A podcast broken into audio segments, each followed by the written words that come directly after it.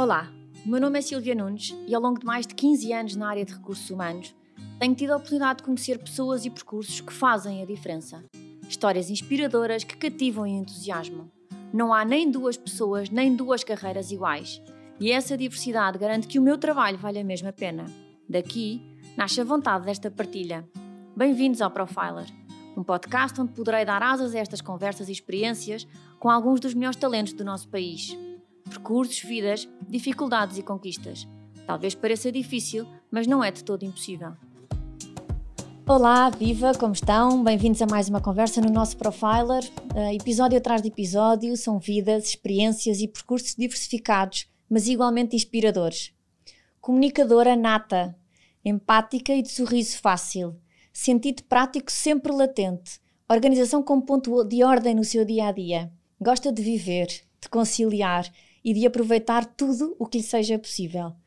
Hoje trago uma mulher da comunicação, de projetos com asas, Sofia Moura, atual diretora comercial da Federação Portuguesa de Futebol. Olá, Sofia, bem-vinda. Olá, Silvia, obrigada pelo convite. Muito lisonjeadoras as tuas palavras, começo já muito bem disposta com esse, com esse resumo que tão carinhosamente preparaste e é um prazer, quero dizer-te isto, estar aqui hoje a participar neste teu projeto. Obrigada, Sofia. Olha, estás em Coimbra, uh, fizeste o teu curso de Economia. Economia foi uma escolha natural para ti na altura? Olha, eu acho que sim, economia foi uma escolha mais ou menos óbvia. Não te escondo que eu, um, tendo a achar que teria dado uma boa advogada, e tenho muitos amigos que seguiram direito, mas a minha paixão pela matemática fez com que eu nunca ponderasse seguir uma área onde a matemática, de alguma forma, as ciências não tivessem presentes. Um, e portanto, sim, uh, recordo-me também nessa altura que, uh, porque os meus pais são médicos e porque eu sempre fui boa aluna, sempre fui um bocadinho marrona, uh, eu acho que eles tiveram alguma pena que eu não aproveitasse essa, essas notas para ingressar em medicina. e apesar de eu ter um lado em que gosto muito de ajudar os outros e de me dedicar aos outros e de olhar para o outro, um, não posso ver sangue, portanto, eu vejo sangue e desmaio. Aliás, eu lembro-me de ir com o meu pai algumas vezes ao, ao, hospital nas visitas dele de manhã aos doentes, porque o meu pai é cirurgião, e só o cheiro me deixava nauseada. E portanto, olha, dito isto tudo, sim, eu acho que rapidamente uh, a economia me pareceu uma boa solução, até porque é um curso bastante abrangente uh, e, portanto, eu achei que ao fazer um curso de economia depois podia decidir mais tarde o que é que gostava de fazer na vida. Achas que, tendo em conta aquilo que tem vindo a ser o teu percurso profissional, de facto uh, a área em que te formaste fez a diferença para aquilo que depois foste fazer? Eu acho que fez toda a diferença, ou seja, eh, eu talvez sem pensar muito quando, quando escolhi a área pela qual ia ingressar nos meus estudos, eh, nunca pensei muito o que é que queria fazer a seguir, mas não tenho a menor dúvida que depois o meu percurso e a forma como ele foi decorrendo, muito natural, eh, demonstrou que de facto a economia e em particular a gestão e os números acabam por estar sempre muito presentes e, portanto, acho que fiz uh, decididamente a escolha certa. Mais tarde, talvez porque ingressei numa televisão, uh, também por acaso, completamente por acaso, um, ehm, senti a necessidade de tirar o mestrado em marketing, porque o curso de economia é um curso um bocadinho mais teórico. Um, ehm, e acho que dessa forma consegui complementar bem, uh, se quiseres, algum know-how que me faltava para, para o desenvolvimento depois de, de, da, tua da carreira, minha é? carreira. De Coimbra vieste para Lisboa. Como é que isto acontece? Olha, eu acho que mais uma vez também acontece de uma forma que eu não diria premeditada, mas muito evidente para mim. Eu, eu já quando tive que escolher ingressar na economia, não desconto que já na altura a nova era bastante conceituada e, e, foi algo que me passou pela cabeça, mas enfim, nem, nem me ocorreu pedir isso aos meus pais, tinha uma universidade praticamente à porta de casa. Um, mas eu tinha claro em mim que quando acabasse o curso, provavelmente sair de Coimbra uh, uh, era uma necessidade que eu iria ter para, para poder percorrer a minha, a minha carreira. E, portanto, na altura fiquei em Coimbra, tirei o curso em Coimbra. Depois, esta vontade de sair acabou por fazer com que eu, tal como muitos outros jovens no terceiro ano da universidade, fosse fazer Erasmus. E nessa altura fui para, para a Itália, estive em Siena a fazer o terceiro ano da universidade, na Faculdade de Economia. Um, depois de acabar o curso, eu na altura fiz o curso em quatro anos, porque aquilo havia um sistema de crédito, e como já te disse, eu era assim um bocadinho marrona, e portanto resolvi acelerar um, um, pouco esse percurso, e logo a seguir não, não queria, não só não queria ficar em Coimbra, como não queria ficar em Portugal.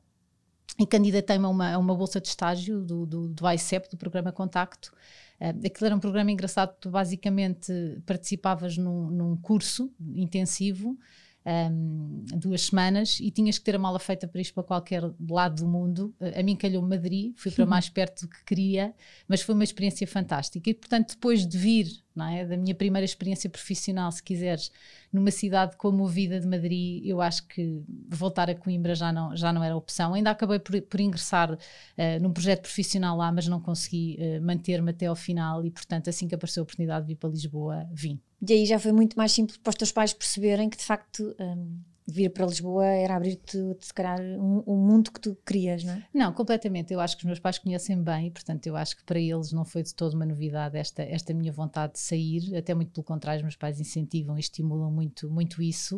Uh, e repare, eu, eu ainda por cima tinha uma relação com Lisboa que vem da minha infância. Os meus avós paternos viveram em Lisboa muitos anos, eh, e, aliás, desde que retornaram da África, e portanto eu vinha frequentemente a Lisboa, não só nos Natais, como passar até férias e períodos prolongados. Portanto, Lisboa não era uma cidade completamente estranha, até muito pelo contrário, era uma cidade que eu gostava bastante.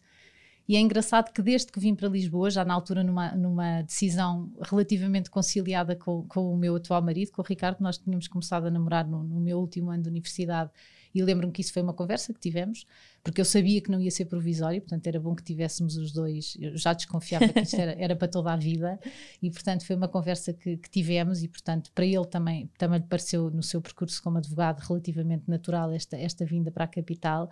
Um, e pronto, e, e, é muito engraçado que eu, apesar de viver eh, longe da minha família, porque é importante dizer que eu estou em Lisboa, eu e o Ricardo construímos a nossa família em Lisboa, mas a nossa família, ninguém mora cá, com exceção da irmã do Ricardo. Uh, e, portanto, uh, habituámos a construir a nossa família longe, a nossa família, o nosso agregado longe Posso da nossa, do nosso porto de abrigo, no fundo, que nós sabemos que está sempre lá, mas não está perto no dia a dia. Claro. Mas apesar disso, eu, eu acho que no fundo sempre soube, depois de, de, de vir para Lisboa, que, que, muito dificilmente iria voltar. E hoje, 20 anos depois de ter vindo para Lisboa, portanto, eu vim em 2001. Um, eu acho que vai ser muito difícil voltar.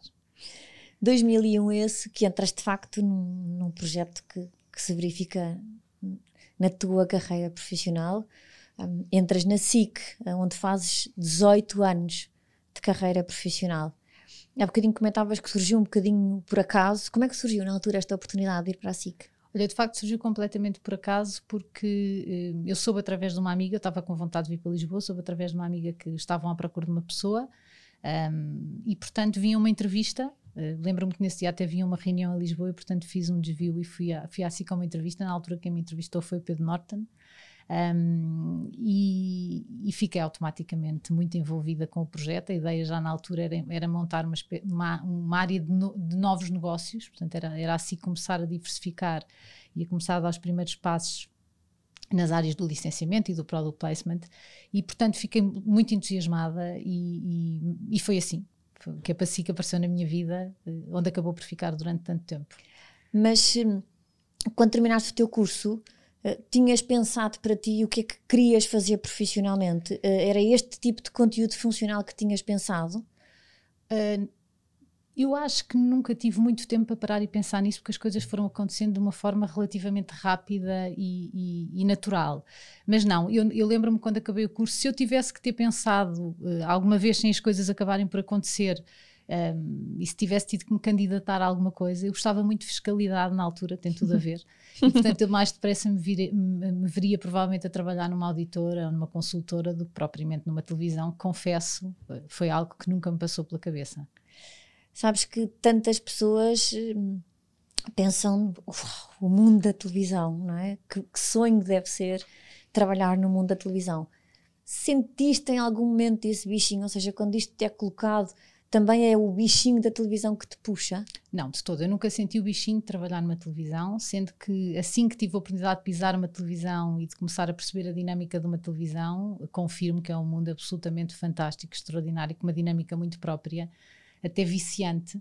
Um, e portanto foram anos absolutamente extraordinários. Um, de facto, a energia e a vibração de uma televisão é, é única, e eu tenho essa consciência, nunca mais vou ter um emprego com essa, com essa vibração muito própria.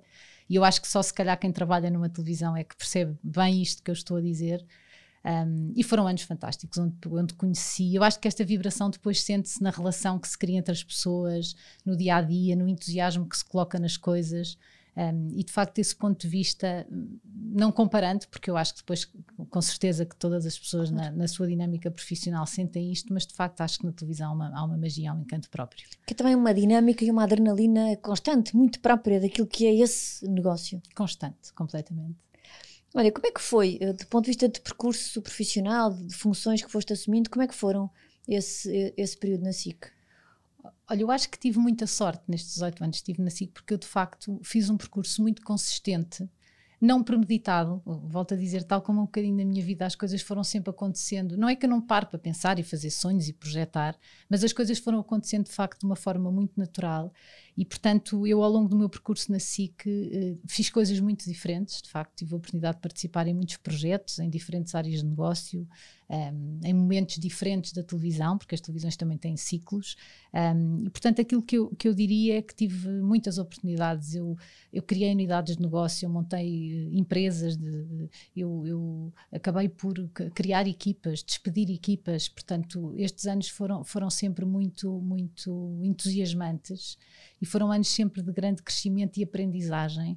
Um, anos em que eu fui sentindo sempre que as pessoas pensavam em mim quando pensavam em novos projetos e, nossos, e novos desafios. E eu acho que isso é muito reconfortante e é muito, é muito lisonjeador e, portanto, foram anos ótimos, anos fantásticos. A verdade é que um, ao longo de 18 anos tu tiveste mais ou menos ciclos de 3, 4 anos onde tiveste verdadeiras oportunidades internas de mudança eh, e de crescimento.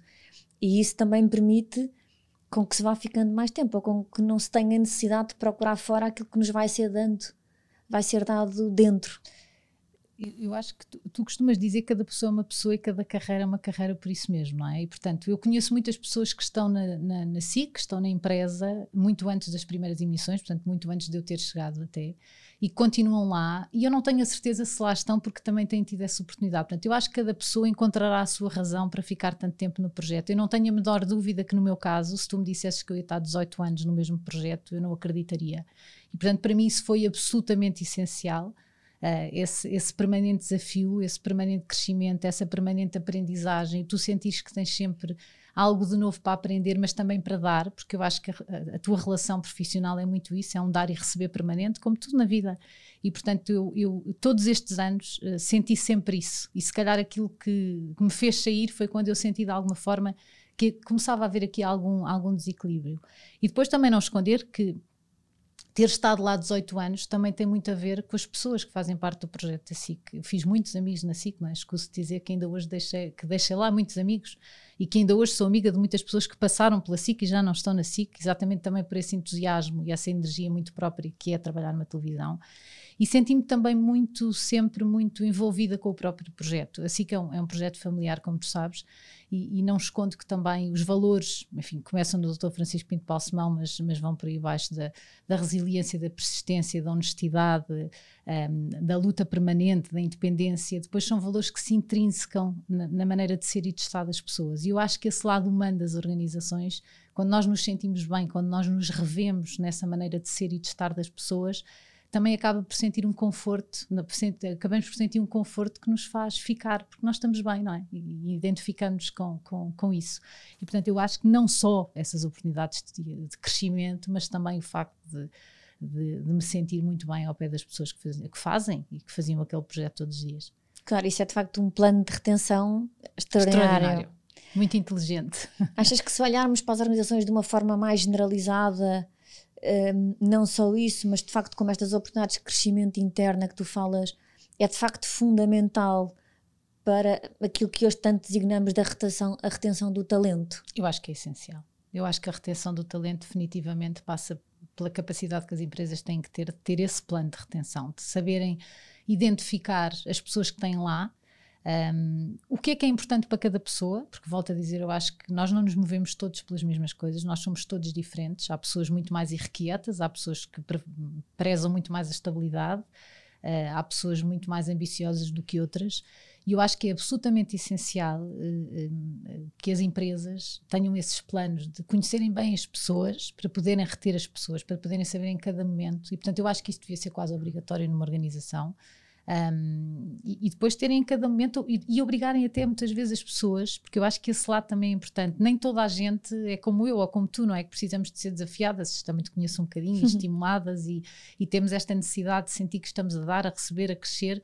Há pessoas que não são assim e até esse conhecimento das pessoas é importante por isso mesmo, para nós obrigarmos às vezes, as organizações obrigarem as pessoas a saírem desta sua zona de conforto a quererem crescer, a quererem dar mais, porque eu acho que isso torna as relações muito mais profícuas para as duas partes, portanto acredito completamente nisso.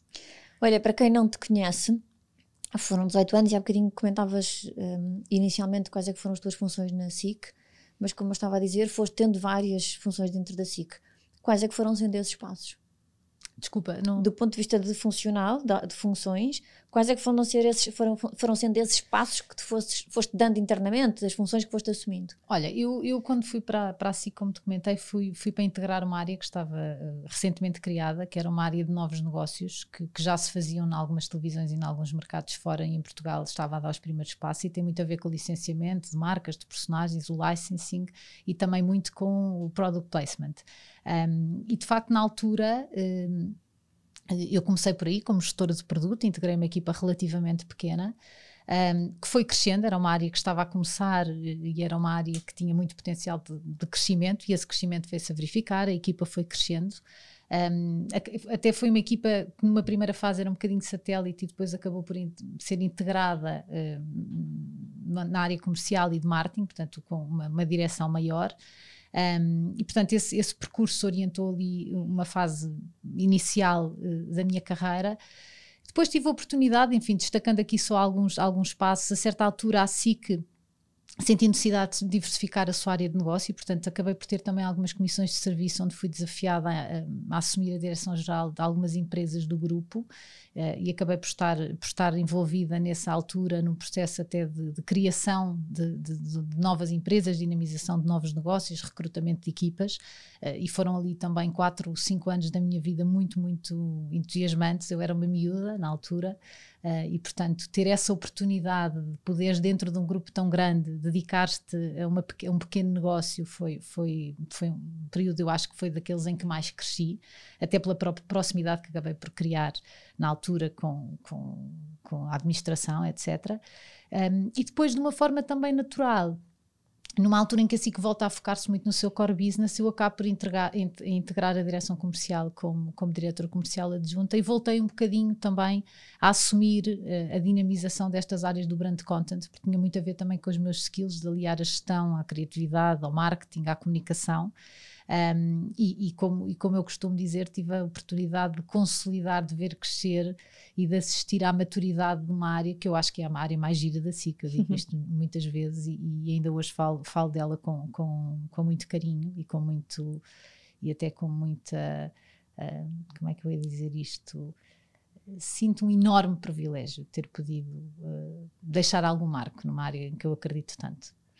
Olha, em conciliação ah, com a SIC, não fosses tu mega ativa como és, te foste exercendo outros gostos e em 2013 escreveste um livro. Chama-se Marcas Entretenimento. Como é que surge esta vontade de escrever um livro?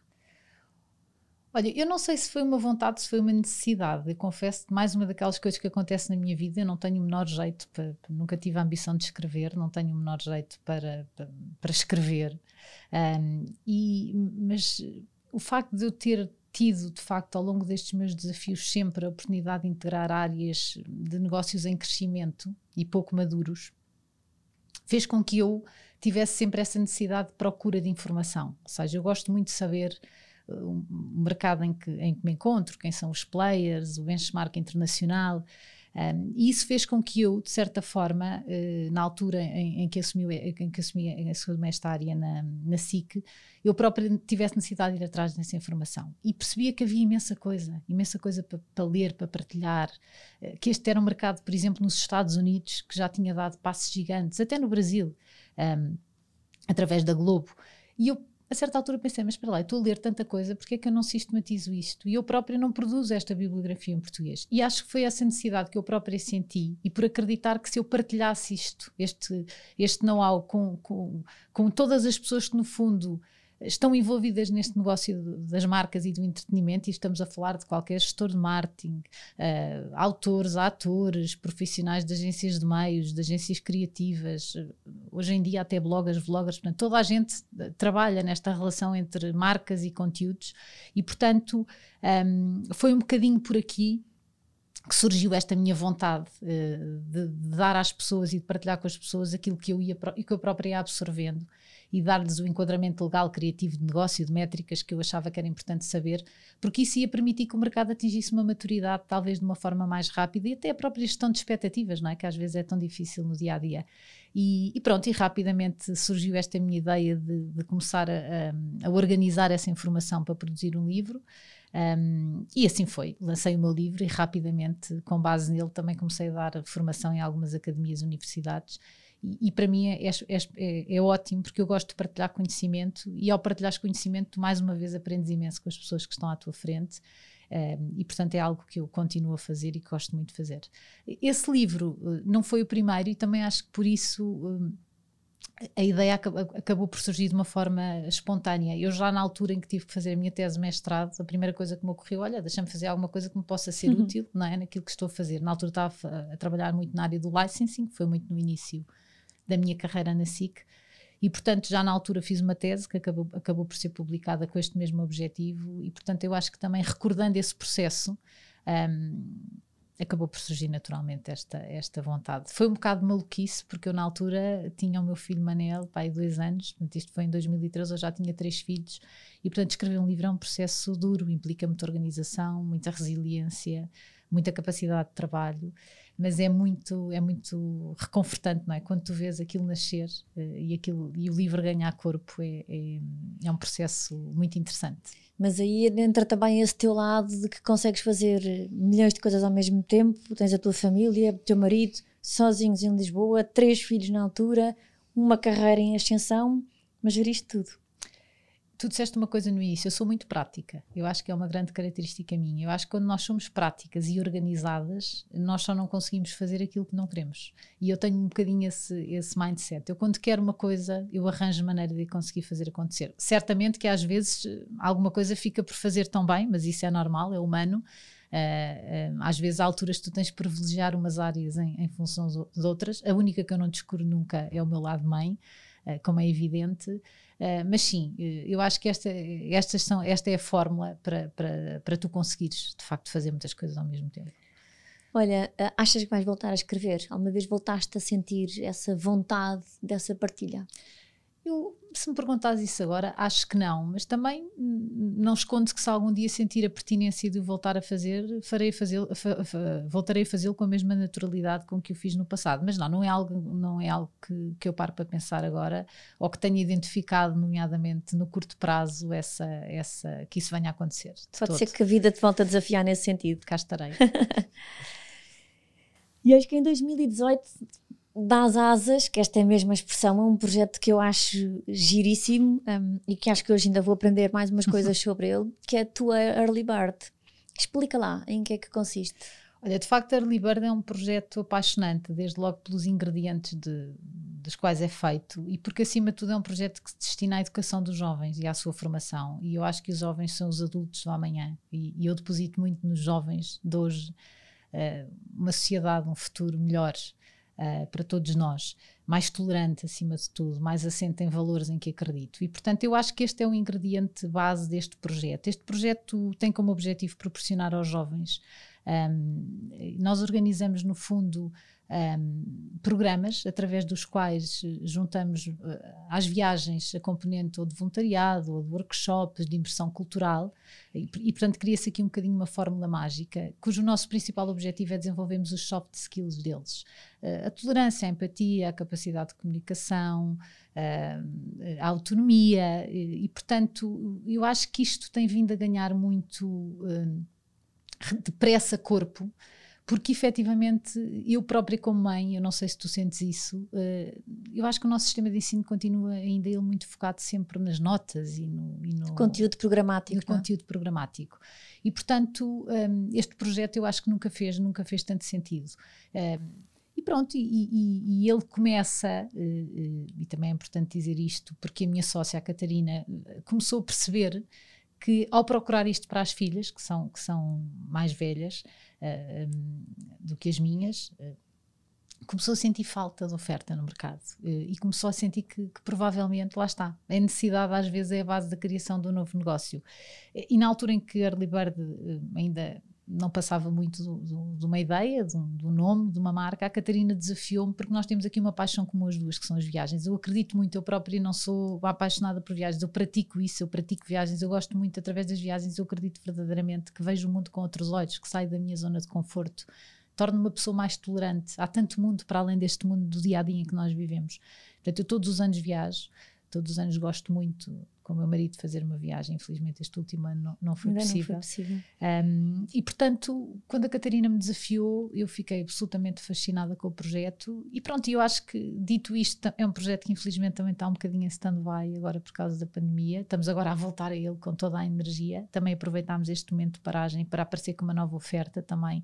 E, e já, e, e, o curioso é que em apenas dois anos nós levámos quase 100 miúdos a voar connosco eh, e portanto começam a levá-los aos 12 anos, não é? A partir dos 12 anos, normalmente, eh, e o que é que nós fazemos? Hoje juntamos um grupo que acompanhados de, uma, de, um, de, um, líder e com um programa que é totalmente desenhado por mim e pela Catarina em conjunto com parceiros internacionais que temos no mundo inteiro, nós levamos este grupo de miúdos a aventurarem-se a descobrir as paisagens do Vietnã e, por exemplo, fazerem voluntariado ou irem até viver a pura vida da Costa Rica, Zâmbia, uh, Cidade do Cabo, que é um, um, projeto que eu adoro porque eles acabam por aprender muito também sobre quem foi Nelson Mandela e o apartheid um, ehm, e até sobre a nossa própria história, que, que acaba por estar muito interligada. Um, ehm, e portanto, Quénia, tantos destinos, um, ehm, e, e, e, desse ponto de vista, de facto, é um projeto absolutamente extraordinário. Agora aparecemos também com, com, com uma nova oferta, digamos assim, que são campos internacionais que procuram de facto este desenvolvimento mais dos soft skills dos miúdos, onde eles podem participar individualmente e, por exemplo, a partir dos 12, 10, até curiosamente até à, até à oferta para, para, para, essas idades, eles podem, por exemplo, aprender um bocadinho mais sobre empreendedorismo, liderança, como falar e debater em público, uh, ou podem escolher uma área de interesse. Há cursos absolutamente extraordinários, as, as, pessoas nem sabem isso, e podem ir para fora, passar 15 dias, 3 semanas a estudar. Um, robótica, saber um bocadinho mais sobre relações internacionais, direito, intensificarem um bocadinho mais o conhecimento numa determinada área e, portanto, olha, eu acho que é um projeto que ainda está a começar, que tem imenso para dar e, e, e que é de facto uma paixão, porque aqui tu tens um retorno que é. Eu sou mãe, não é? Portanto, tu, e tu também consegues. o impacto. O é? impacto que isto tem nos miúdos é absolutamente extraordinário. E eu, como mãe de três filhas, acredito, de três filhos, acredito genuinamente nisto. Aliás, a minha filha mais velha já participou, teve a construir um dique, uh, um dique de água no Vietnã, debaixo de chuva e de 40 graus, e já fez voluntariado na África do Sul com 12 anos, e eu noto o impacto que isto de facto tem na, na, no crescimento dela e na, e na, formação da própria personalidade e da maneira dela ver o mundo. E, e, portanto, por isso é que nós costumamos dizer que um early bird é um miúdo com asas, começa cedo e por isso voa mais alto e chega mais longe. É este um bocadinho o conceito deste projeto. E se fizermos a ponte uh, entre um projeto como esse, as soft skills que tu acabaste de dizer, e as organizações, essas são as soft skills que tanto são procuradas hoje em dia nas organizações que nos vamos a contratar. Portanto, é também um investimento a médio e longo prazo do ponto de vista profissional naquela pessoa que tens ali. Sem dúvida nenhuma, Elas, tu, tu saberás isso melhor do que eu, mas eu acredito genuinamente que as organizações, cada vez mais, nos seus processos de recrutamento, não descurando naturalmente a componente técnica, que, que, sobretudo em determinadas profissões é absolutamente essencial, mas concordarás que eu acho que as entidades empregadoras dão cada vez muito mais importância a este lado, uh, não só lá fora como cá também, isto, isto é, um, é um crescendo, e portanto acho que nós ao fazermos isto estamos sim também a preparar os jovens muito melhor para aquilo que é o futuro mundo do trabalho. Um, eu acho que eh, em todos estes projetos, ideias e, e coisas que fazemos, vamos com a ideia de uh, ajudar uh, os outros, fazer com que os outros aprendam, mas acabamos também de alguma maneira nós próprios transformados e em, e em profunda aprendizagem.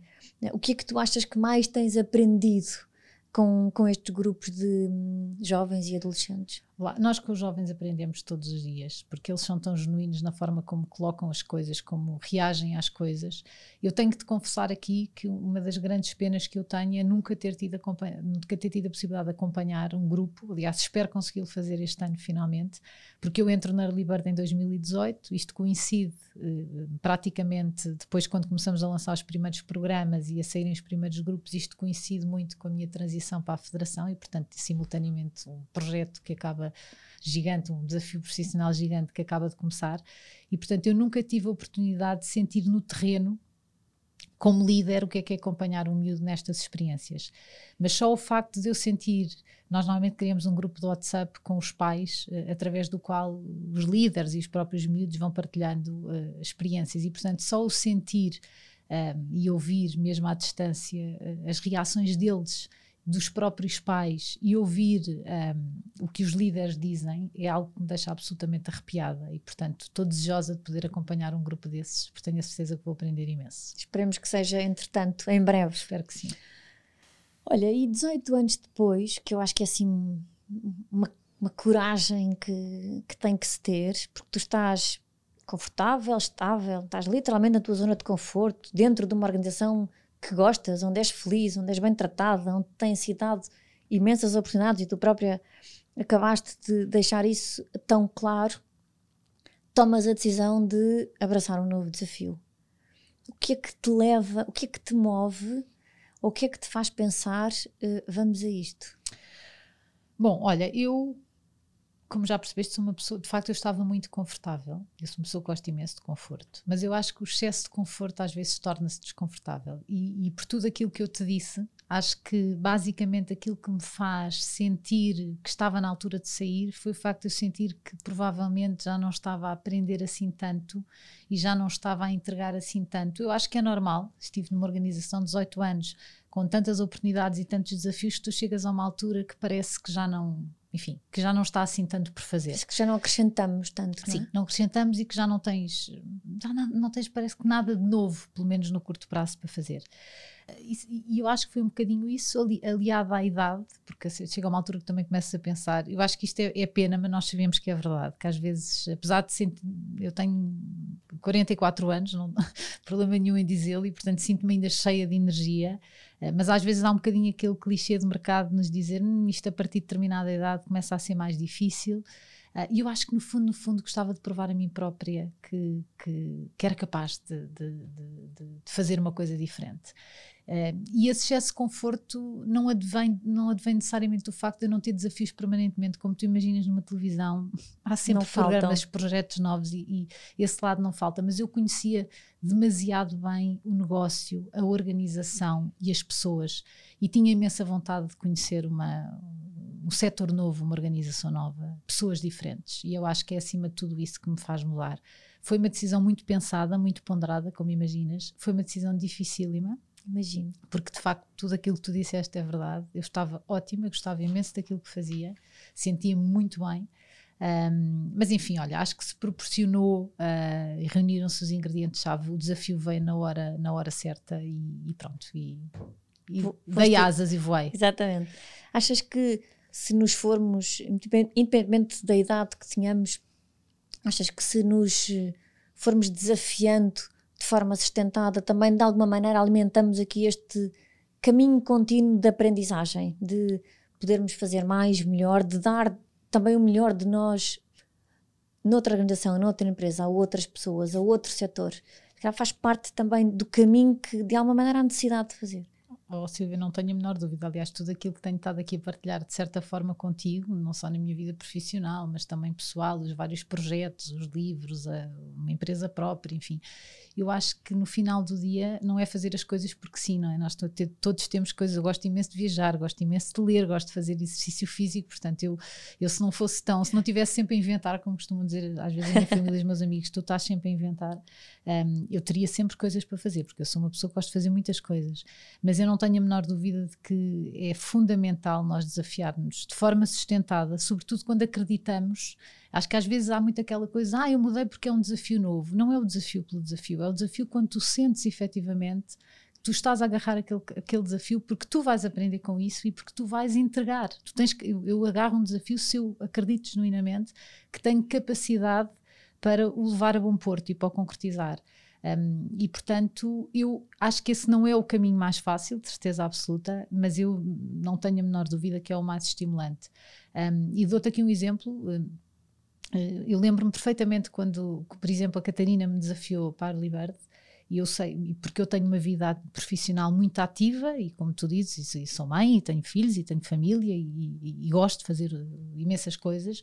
Eu lembro-me que na altura eu, eu aceitei imediatamente, porque a minha vontade, eu acreditava que de facto aquilo era a minha cara, eu tinha imenso para dar, mas na altura lembro de dizer ao Catarina, mas vamos aqui experimentar seis meses para ver se eu de facto consigo entregar aquilo que tu precisas, porque senão eu em vez de ser uma mais-valia para o teu projeto, posso vir a ser um empecilho e eu não quero isso todo. Respeito demasiado este projeto e, e, e, também a tua capacidade, porque ela também largou uma vida toda como jurista para se dedicar de certa forma a isto. E, e portanto acho que isto revela bem a forma como eu olho para, para os desafios e para os projetos. Assumiste, uh, entretanto, a, a, a, direção comercial da Federação Portuguesa de Futebol. O mundo do futebol, uma mulher no mundo de futebol, que é deixas o mundo da televisão para entrar noutro mundo que também faz brilhar tantos olhos era uma área que de alguma maneira acompanhavas, gostavas? Tinhas ali alguma predileção especial para esta área? De todo. Aqui digo mesmo de todo. Aliás, quando me convidaram para o projeto, foi das primeiras coisas que eu disse. Tenho a certeza que sou eu a pessoa, porque eu não. Quer dizer, eu vi os jogos da seleção nacional, como acho que qualquer português vê, mas não sigo minimamente futebol, não tenho nenhuma paixão. Um, aliás, não tinha nenhuma paixão, porque eu acho que depois é um, é um mundo tão apaixonante, tu rapidamente te, te, consegues envolver com ele. Curiosamente, a única relação que eu tinha com o futebol vinha da minha infância e eu acho que na vida nada acontece por acaso. Eu, quando era miúda, era muito Maria Rapaz e jogava muito futebol e jogava muito bem futebol. Eu costumava jogar futebol nas garagens do meu prédio com, com os meus vizinhos. Uh, que me diziam e me incentivavam imenso porque eu jogava de facto bem e jogava futebol na escola, no, no recreio com os rapazes. Lembro-me até na quarta classe, se não me engano, quando a minha mãe disse para eu fazer a minha lista de convidados para a minha festa, eram só rapazes, porque eu de facto não gostava de fazer mais nada, eh, só gostava de jogar futebol. E portanto, aquilo que te posso dizer é que eu acho que se o futebol feminino na altura estivesse no estado de desenvolvimento que está hoje, quem sabe eu teria sido jogadora de futebol profissional. Mas a partir do momento em que entrei no, no quinto ano, Portanto, comecei a ficar mais feminina e, e, e, o futebol deixou de fazer parte dos meus recreios de escola. Um, enfim, eu não, não, nem, nem mesmo muito como adepta prestava muita atenção ao futebol. E, portanto, isso é curioso, mais uma vez mostra a coragem de, de, de agarrares um desafio que para ti é efetivamente completamente novo, um, mas é uma área absolutamente fantástica. Como é que é trabalhar nesta área que move milhões e milhões de pessoas e de adeptos? Olha, é uma emoção. Portanto, como te disse, uh, e, e, eu acho que quem me conhece as minhas amigas, que tantas vezes me ouviram dizer: Ah, não gosto nada de futebol, não ligo nada de futebol, as pessoas são tão irracionais com o futebol. Eu sou uma pessoa muito racional e, portanto, às vezes aquilo até me fazia uma certa confusão. E, e, menos de dois anos depois, porque eu ainda nem há dois anos estou na federação, é de facto muito fácil tu envolver-te com o desporto como o futebol, porque tu percebes uh, de facto que eu acho que não tem, não há mais nada no mundo que mexa com as emoções das pessoas como o futebol mexe. E isso, além de ser muito estimulante no dia a dia em tudo aquilo que tu fazes, eh, é uma enorme responsabilidade também, porque o futebol vai muito para além do jogo. As coisas extraordinárias que tu podes fazer aproveitando o futebol como gancho, eh, a capacidade que o futebol tem eh, de aproveitar essa, essa, de facto, o facto de ser uma paixão que move as emoções de milhões de pessoas desta forma, acaba por poder ser um catalisador para tanta coisa e acho que isso tem-se visto. Portanto, tu poderes também pôr o futebol ao serviço das pessoas, ao serviço da sociedade e aproveitar essa paixão para construir projetos que vão muitas vezes para além daquilo que é o jogo, é, é um potencial que nunca mais acaba. Portanto, estou cheio de energia, acho que há imensa Tens aí toda fazer. uma nova história para, para continuar a contar. Espero que sim. Continuas seguramente dentro do mundo do futebol, mas também fora a sentir que tens muitas coisas para fazer? Olha, eu este meu lado irrequieto faz-me sempre achar que tenho muitas coisas para fazer, mas confesso que eu agora estou muito focada porque tenho aqui dois bebés muito novos que eu acho que onde ainda tenho muito para entregar, a federação e o futebol por um lado e a Liberty por outro. Portanto, eu acho que do ponto de vista profissional tenho muito ainda com que me entreter e, portanto, neste momento estou muito focada nisto e, e até agradeço que não, não me cheguem. Não, Por favor, não, não, me desafiem. Não, não, me desafiem, sobretudo não, não sonho, não, não invento muito, porque acho que tenho aqui uh, dois desafios grandes uh, para, para agarrar. Um, e como, e, como, e como pessoa também, eu acho que este lado, nós não somos, não, eu não sou uma pessoa diferente na profissão do que sou na minha vida pessoal, portanto eu sou uma sonhadora, sou uma pessoa que gosto de sonhar, eu acho que o sonho definitivamente alimenta a vida e alimenta a minha vida. E com os pés bem assentos na terra, eu acho que ainda tenho muitos sonhos pessoais para realizar e que acredito que ainda vou, que ainda vou consegui-los realizar. Aliás, tenho-os vindo a realizar devagarinho, uh, sempre este sim mais em família, e portanto eu acho que eu acho que vou ter sempre, uh, enquanto viver, espero eu, uh, este, este lado requieto, mas que ao mesmo tempo eu acho que é muito, é muito estimulante. Eu acho que é o que marca a diferença na, na nossa vida. Cia, qual é que achas que foi o obstáculo que para ti foi mais difícil de ultrapassar? Aquilo, algo que te tivesse de facto parecido difícil, difícil, mas que no fim da linha não consideraste todo impossível?